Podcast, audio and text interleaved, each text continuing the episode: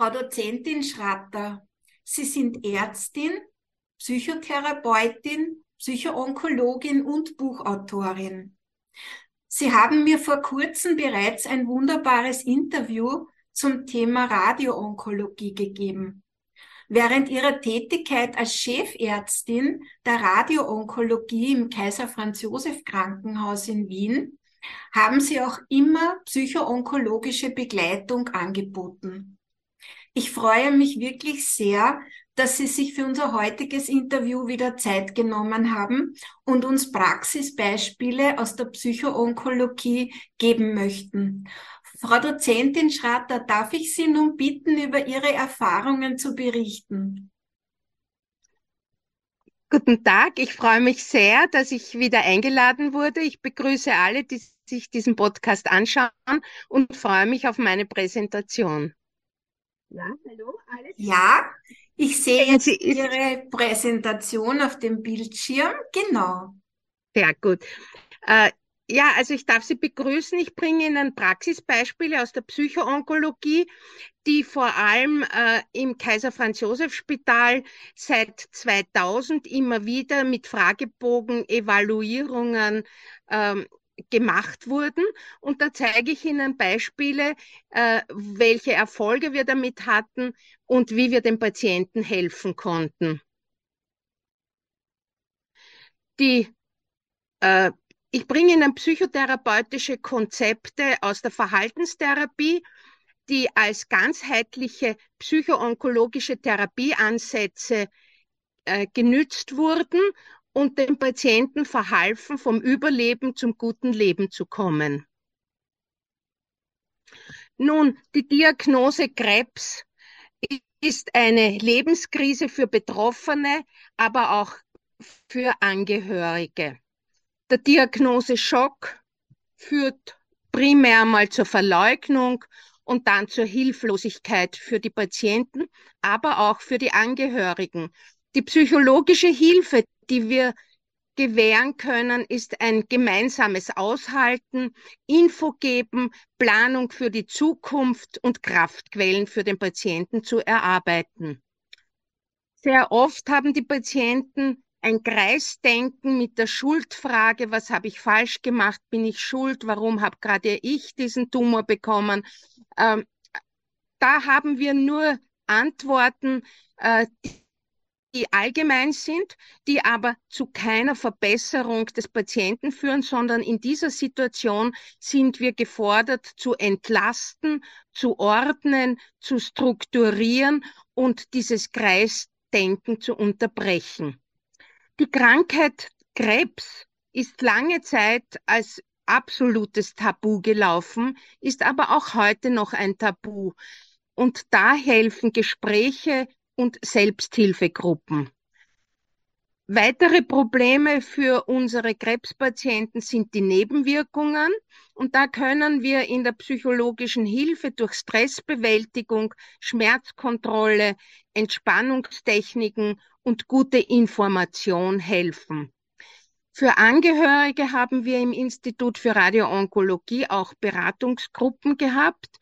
Äh, wichtig ist, dass man auch im Falle der Notwendigkeit Trauerbegleitung anbietet. Eine Evalu Evaluierung der psychologischen Gespräche und den Themenkreis habe ich, hier, habe ich Ihnen hier zusammengestellt. In 31 Prozent, also in der Mehrheit der Problemgespräche, wurden Partnerprobleme angeführt. In 26 Prozent krankheitsbezogene Themen, in 23 Prozent Beziehungsprobleme, nicht nur mit dem Partner, sondern auch mit anderen, weil ja das Rollenbild plötzlich ein anderes wird, wenn man eine Krebserkrankung hat mit sehr vielen Behandlungsnotwendigkeiten. In äh, 16 Prozent hatten die Patienten Depression und Angst. In 15 Prozent Probleme am Arbeitsplatz. In 11 Prozent war das Thema der bevorstehende Tod oder der mögliche Tod. Und in, im Rest der Partnergespräche kamen äh, Themen wie Erkrankung in der Familie, Schlafstörungen, Schmerz zur Sprache. äh, psychologische Inanspruchnahme war somit Angst vor der Erkrankung, Angst vor Behandlungen, Angst vor Verlust psychosozialer Strukturen, Familie und Beruf. Sehr oft geht es auch um die Betreuung von Enkelkindern, die dann nicht mehr durchgeführt werden können. Angst vor finanziellem Verlust, vor Kündigung, finanziellen Problemen und äh, deren Auswirkungen. Sehr Oft war auch das Thema subjektive Krankheitstheorien, Schuld und Scham, wie ich schon erwähnt habe. Was habe ich falsch gemacht? Nichts hat der Patient in Wirklichkeit falsch gemacht. Unspezifische Beeinträchtigungen wie Schlaf- und Konzentrationsstörungen, sehr oft Beeinträchtigungen durch Therapie und deren Folgen, äh, in mehr als 25 Prozent haben bei Fragebogenevaluierungen die Patienten ein posttraumatisches Belastungssyndrom gezeigt und eine Reaktivierung dieser Situation. Da werde ich dann später darauf eingehen. Und nur wenige Patienten hatten psychologische Vorbelastungen wie mentale Erkrankungen. Ängste bei den Patienten waren Angst vor Ansteckung und Infektion, Angst vor Verletzungen beim Geschlechtsverkehr, Angst vor Zurückweisung oder Bloßstellung, Angst im Zusammenhang mit Scham, Schuldgefühl und Ekel, Angst, die Kontrolle zu verlieren, nämlich die Kontrolle über sich selbst, aber möglicherweise auch Kontrolle verloren durch Partnerverlust. Und generell die Angst vor Sexualität, weil ja sehr viele Patienten von uns auch antihormonelle Therapien haben oder durch Operationen oder Bestrahlungen eine Beeinträchtigung des gesamten Sexualsystems zeigen. Nun, in der Verhaltenstherapie arbeiten wir zur Evaluierung mit Fragebögen und auch das haben wir im psychoonkologischen Setting äh, zur Evaluierung durchgeführt. Ich bringe Ihnen hier Fragebögen, die wir hauptsächlich verwendet haben. Ähm, das waren Fragebögen für eine Angst-, Depressions- und posttraumatische Belastungssyndromstudie. Da haben wir die Depressionsskala von Beck verwendet, die allgemeine Depressionsskala zum Ausschluss von Dissoziationsgefahr, die Paranoid-Depressiv-Skala äh, und zur Evaluierung der Angstsituation, Angst als Zustand oder Angst als Eigenschaft, haben wir das State Trade Inventar verwendet. Zur Erfassung der posttraumatischen Belastungsstörung haben wir den PTS S10 Fragebogen, die Version 1999, die sehr einfach zu evaluieren ist, äh, angewandt. Wir haben auch äh, über die Ethikkommission eingereicht, Sexualitäts- und Selbstwertstudien bei Mammakarzinom und bei Prostatakarzinom-Patienten durchgeführt, wo ja das Problem Sexualität aufgrund der antihormonellen Therapie ein sehr großes und sehr immanentes ist. Hier haben wir äh, Messinstrumente, evaluierte Messinstrumente äh, von der EORTC zur Erfassung der Lebensqualität verwendet. Wir haben für die Mammakarzinom-Patientinnen den Einstellungs- und Meinungsfragebogen für Brustkrebspatientinnen zur Erfassung intrapsychischer Konflikte verwendet die allgemeine Depressionsskala, äh, bei Männern Fragebogen zur Unsicherheit in soziosexuellen Situationen, die Skala zur Erfassung der Selbstakzeptanz bei den Patienten, weil auch die natürlich durch die Erkrankung sehr oft gestört ist. Ich bin krank, was ist los mit mir? Bin ich nicht mehr äh, einsatzfähig? Äh, und wir haben eine Basisdokumentation verwendet, um die soziodemografischen Daten zu erfassen. Hier sehen Sie den Fragebogen für das BTSS der posttraumatische Belastungsstrom, ähm, dass wirklich eine Mehrzahl der Krebspatienten in bis zu 30 Prozent zeigen.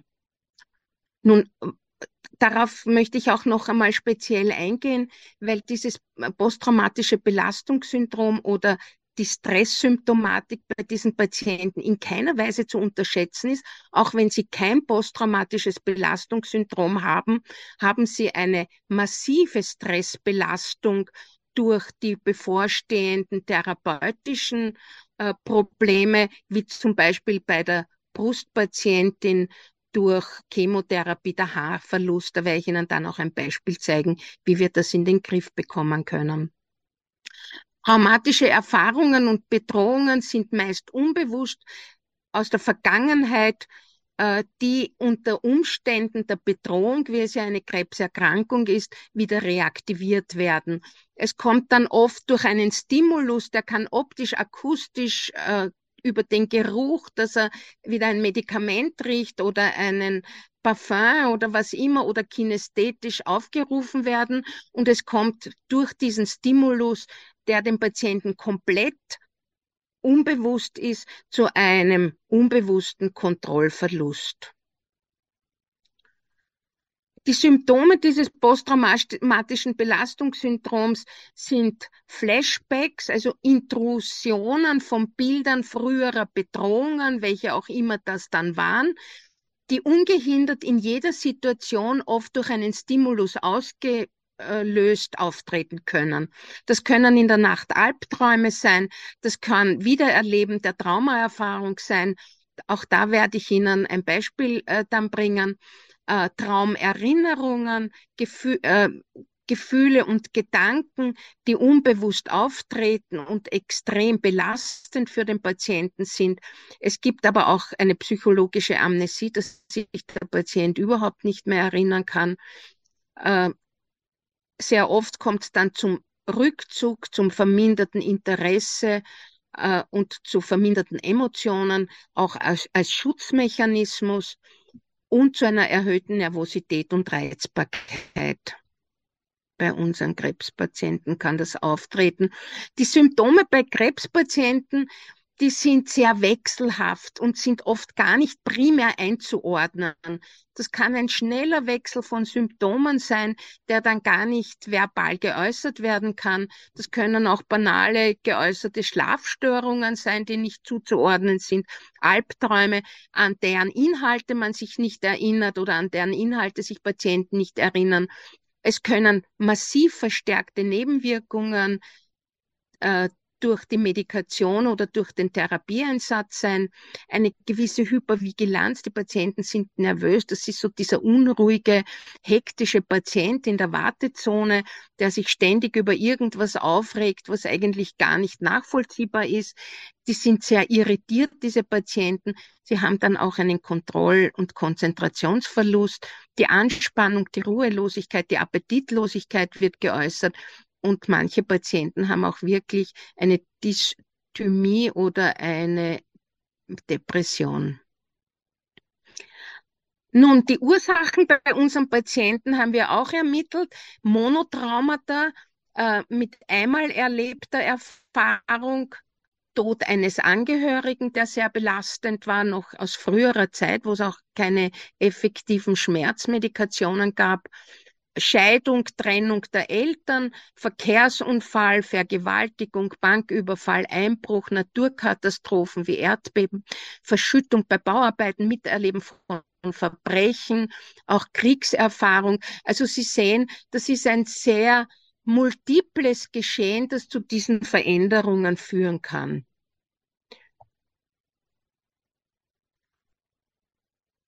Komplexe Traumata, die dann meistens nicht behandelbar sind in kurzen Interventionen, sondern die eine wirkliche Zuweisung zu einer äh, konventionellen Psychotherapie erfordern, sind äh, fortgesetzte seelische und körperliche Verletzungen, meist schon in jugendlichen und immer wiederkehrenden Alter.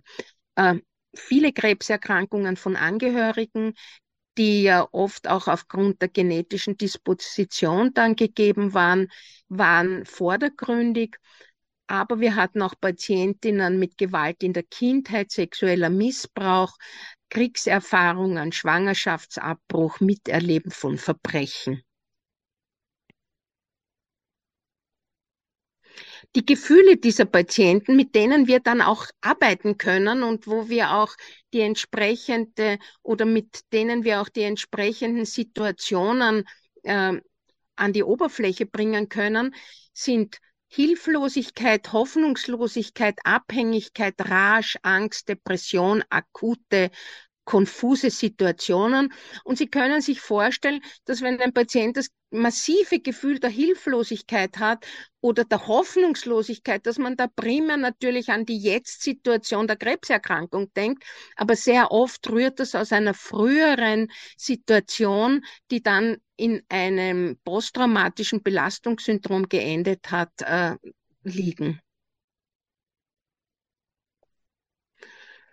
Nun, die Therapiemöglichkeiten, äh, Gedankengefühlsprotokolle, damit man weiß, welche Gefühle sind vordergründig oder sind dominant und intrusionsmäßig immer wieder auftretend für den Patienten. Und mit diesen Gefühl-Gedankenprotokollen kann man dann eine Insenso-Exposition machen. Das ist eine wirkliche verhaltenstherapeutische Intervention, die ich als Verhaltenstherapeutin dann natürlich auch bei Patienten, die schwer belastet waren, durchführen konnten.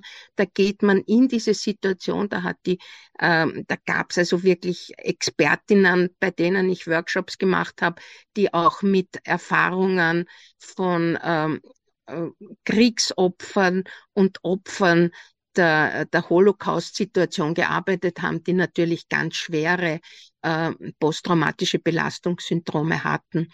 Äh, ein sehr wirkungsvolles und rasches Interventionsmedium, aber auch nur durch einen ausgebildeten äh, Therapeuten, ist das äh, EMDR oder Eye Movement Desensitization Reconstruction. Sie sehen, ich habe da schon im Jahr 2011 darüber einen Workshop gehalten. Mhm. Äh, neuerdings äh, das Brainspotting, weil man durch entsprechende Blickrichtungen, Repräsentationen der Hirnrinde, wo diese Traumata gespeichert sind, eruieren und bearbeiten kann. Mhm. Äh, bei leichteren äh, Stresssyndromen, Entspannungsübungen und Gedankenstopp sind ganz hilfreiche Möglichkeiten.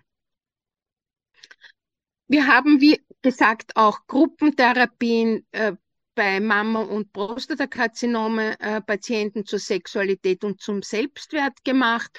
Äh, bei Patientinnen mit Krebs, vor allem äh, mit den zwei genannten Krebsentitäten, kommt es zu äh, erkrankungsbedingten Kopulationsschwierigkeiten, bei Frauen schmerzhafte Veränderungen im Genitalbereich, die dann natürlich jede penetrierende Sexualität problematisch machen, bei Männern die erektile Dysfunktion und das ist hauptsächlich dann noch verstärkt, nicht nur durch Therapien und Operationen, sondern auch dann durch die antihormonelle Therapie.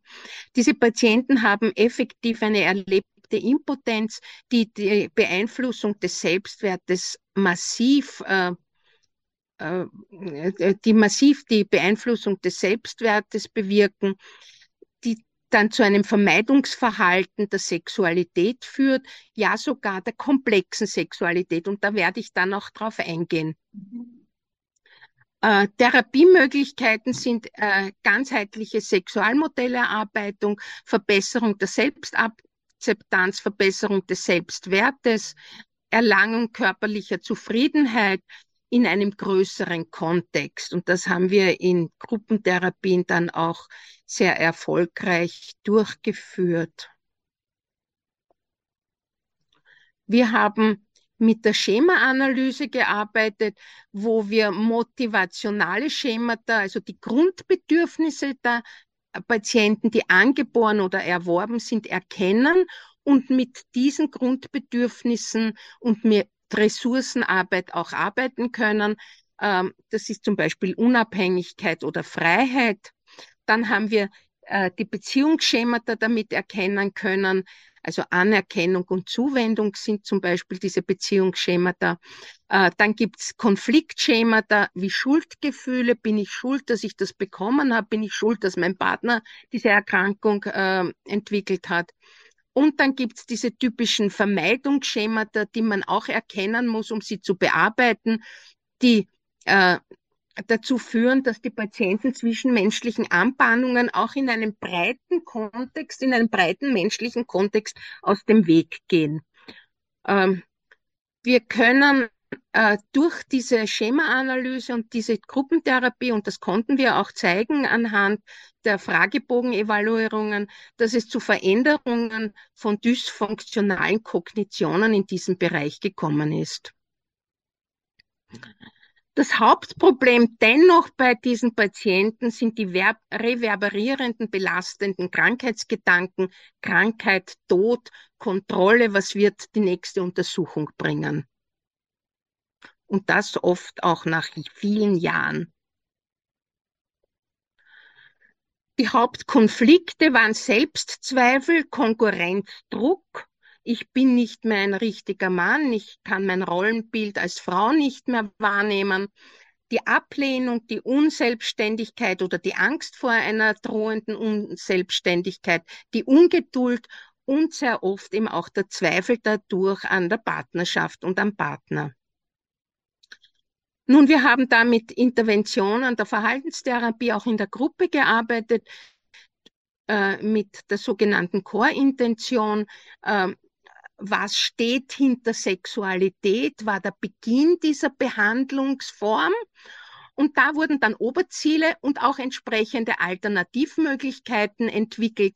Äh, das Oberziel oder die Oberzieldefinition war Selbstständigkeit. Dazu haben wir dann als Alternativmöglichkeit die Selbstdisziplin bearbeitet und erarbeitet.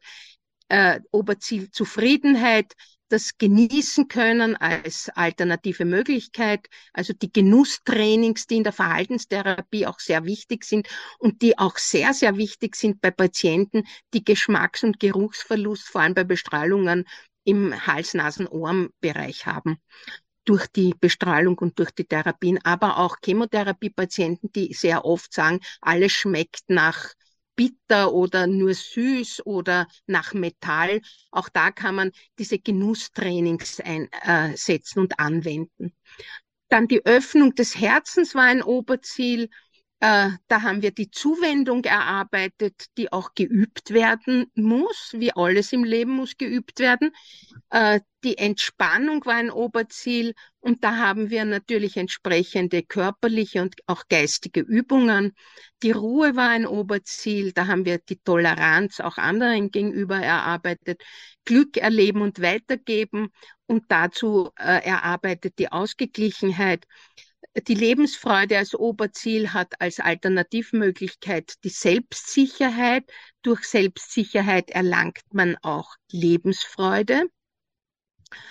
Wohlbefinden wurde mit der Möglichkeit Lustgewinn erarbeitet und Gesundheit mit äh, der Aufgabe als Alternativmöglichkeit, das Leben im Hier und Jetzt gut zu genießen und zu leben. Mhm.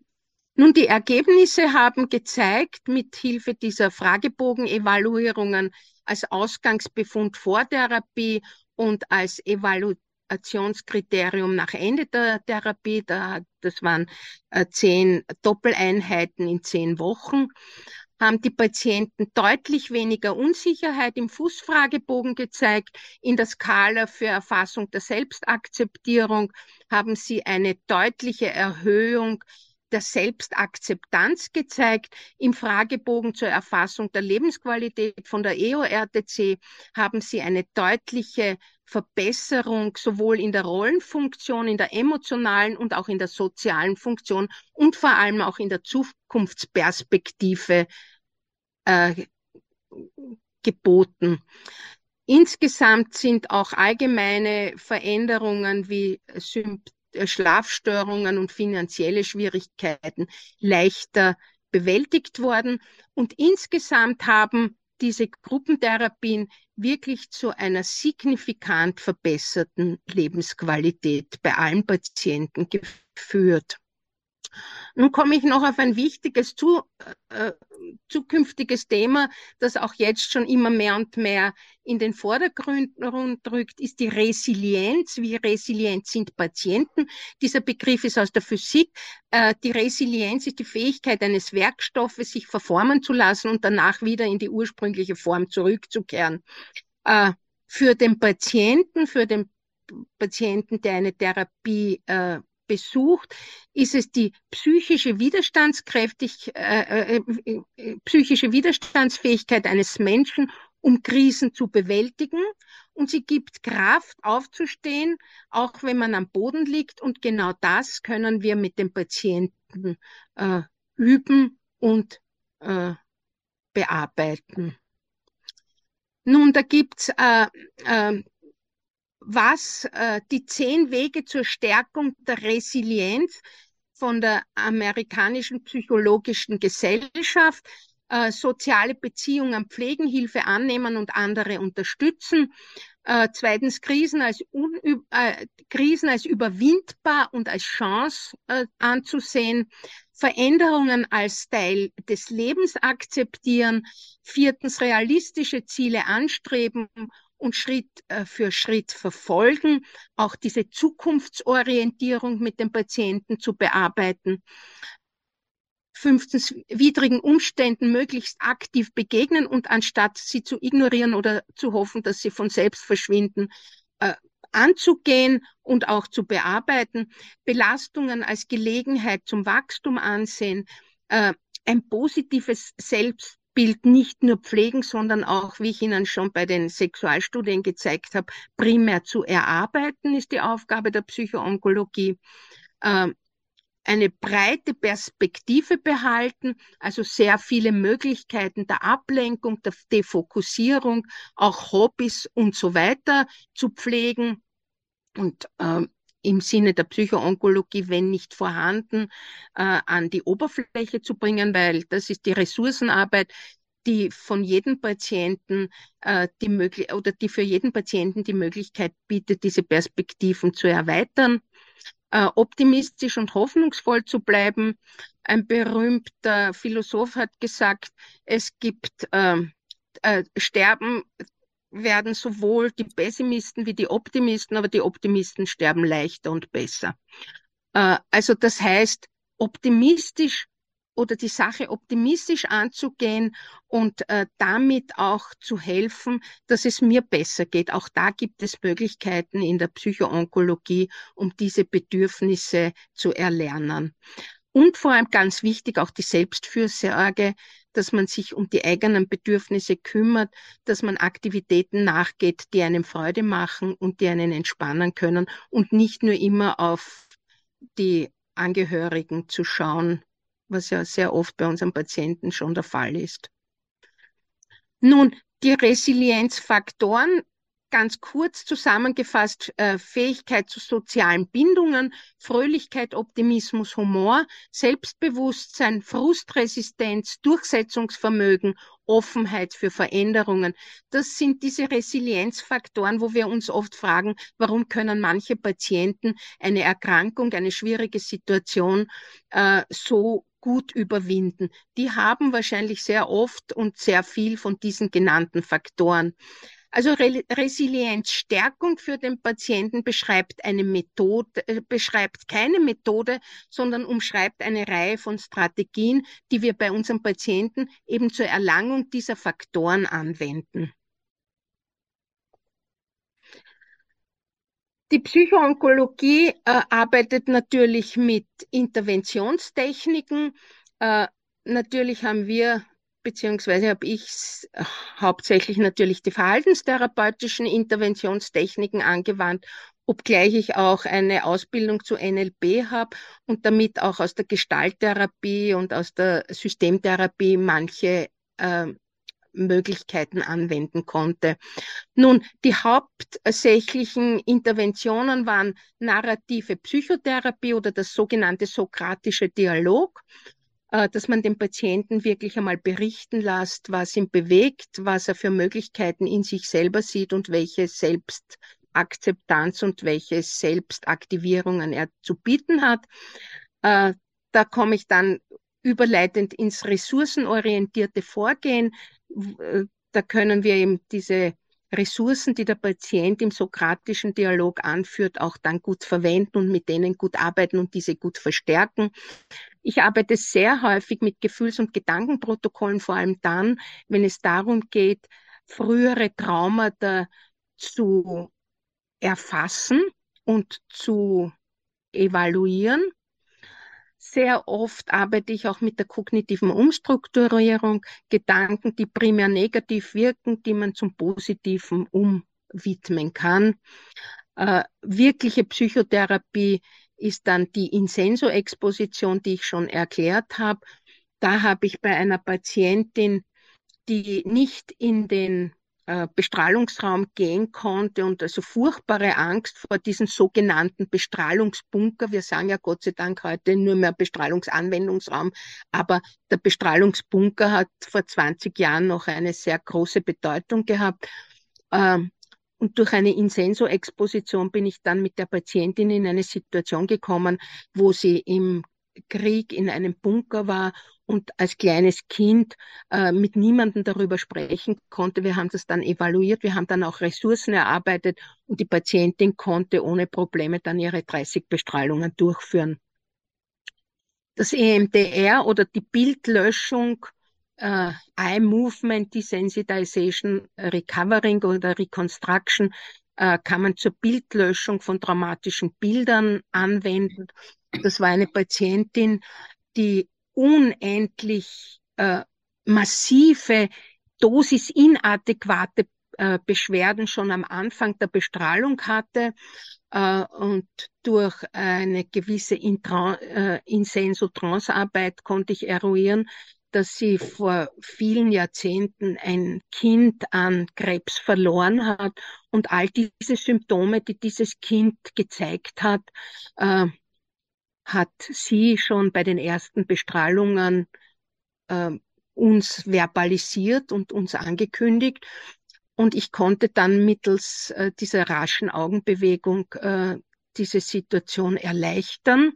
Bei einer zweiten Patientin, weil ich mache jetzt auch Entspannungstrainings in der Gruppe, auch mit Fragebogenevaluierung zur Stressminderung, hat eine Patientin also sofort, bevor sie noch ähm, die Chemotherapie bekommen hat, hat sie diese Gruppe aufgesucht und hatte so massive Belastungen, nicht im Sinne der posttraumatischen Belastungsstörungen, sondern der Jetzt-Belastungsstörung des Haarverlustes vor Chemotherapie gezeigt. Und da habe ich auch äh, das Bild dieser äh, Epilation, dieser Glatzenbildung mit EMDR gelöscht. Und in der nächsten Sitzung ist sie schon lachend gekommen mit einem Turban und hat erzählt, dass sie sich im Anschluss sofort drei tolle Perücken gekauft hat. Also da haben wir den Erfolg innerhalb mit einer einzigen EMDR-Sitzung, sogar in der Gruppe, die Gruppe war da dabei, äh, gelöscht, diese Bilder, und hat zu einem imposanten Erfolg geführt. Brainspotting mache ich äh, fast kaum. Die Schematherapie habe ich Ihnen erklärt. Und das Modelllernen ist ein ganz ein wichtiges. Wie ist der Therapeut? Was hat er für äh, eine Wirkung mittels Spiegelneuronen auf den Patienten? Äh, die Entspannungstechniken, die wir angewandt haben, war die Meditation, die induktive Trance, die Imagination, also die Vorstellung von schönen Ereignissen oder Bildern, die Farbpunkt-Meditation, mit sehr viel Musik haben wir gearbeitet.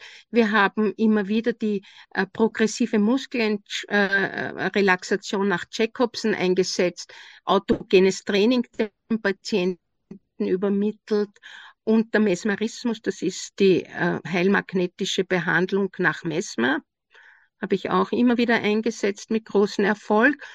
Äh, und zwar deshalb eingesetzt, weil wir auch damals in einer Studie mit, dem, mit der Universität der Psychologie Fragebogen-Evaluierungen vor und nach mesmeristischer Behandlung durchgeführt haben. Zusätzlich haben wir während der Mesmerismustherapie Biofeedback-Messungen durchgeführt und eben psychologische Beobachtungen durch einen Psychologen während der Behandlung damals gemacht. Das habe ich in meinem ersten Buch 2007 veröffentlicht, Heilmagnetismus in der Schulmedizin veröffentlicht, diese Studien. Der Professor Zapototzki war damals auch äh, mein Lehrtherapeut in diesem Studiensetting. Äh, das Buch ist aber leider Gottes äh, ähm, vergriffen. Darum habe ich jetzt ein neues äh, mit August 2021 aufgelegt.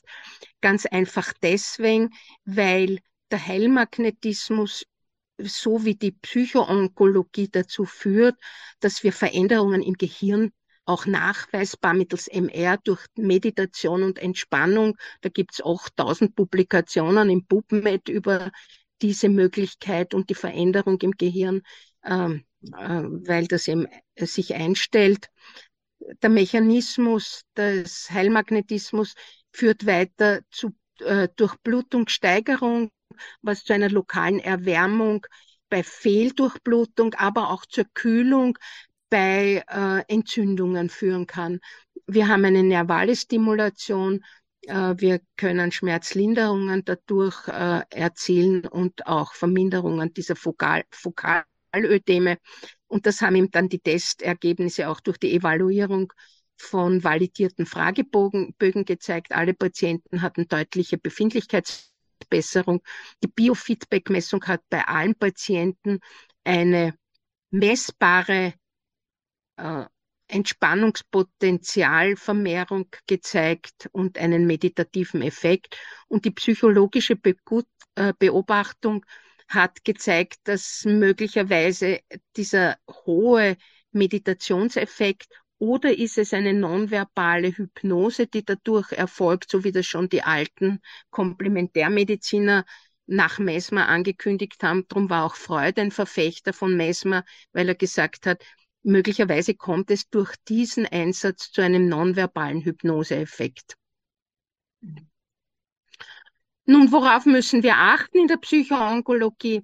Äh, auf Psychosen, auf dissoziative Persönlichkeitsstörungen und die Problematik der Dissoziation, die ein Patient bieten kann, auf Selbstverletzungsverhalten und auf drohend Selbstmord bei vor allem den zwei letzteren genannten Problemen, wenn das ein Patient, ein Krebspatient hat.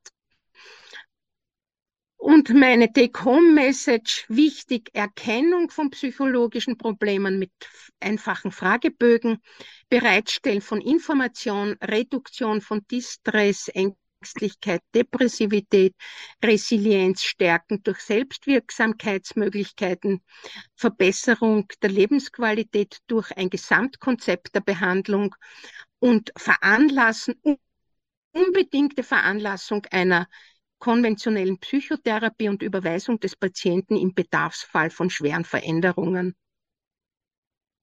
Danke für Ihre Aufmerksamkeit und damit hoffe ich Ihnen gezeigt zu haben, dass Psychoonkologie Brain Change ermöglicht und den Patienten vom Überleben zum guten Leben bringt. Danke für Ihre Aufmerksamkeit. Vielen herzlichen Dank, Frau Dozent Schratter, für diese großartigen Beispiele aus der Praxis und die Studienergebnisse. Äh, ich, vielleicht können wir sie noch einmal kurz sehen, dass wir uns. Äh, ja, warte, Moment, Moment. ja. ja. Das dauert ein bisschen. Ja, ich glaube, glaub, gleich sehen wir uns. Ja, genau. Ja, Frau Dozent, vielen herzlichen Dank. Das war eine großartige Präsentation und sehr, sehr viele wertvolle Inputs und Informationen. Ich denke nicht nur für Patientinnen und Betroffene, sondern auch für Ärzte bestimmt sehr interessant. Äh, ich hoffe, dass viele Menschen sich diesen Beitrag von Ihnen anschauen und anhören. Ich wünsche Ihnen alles erdenklich Gute. Bitte machen Sie weiter. Sie sind so wichtig für Patientinnen und ich wünsche Ihnen einen wunderschönen Tag und ich hoffe, wir hören wieder voneinander.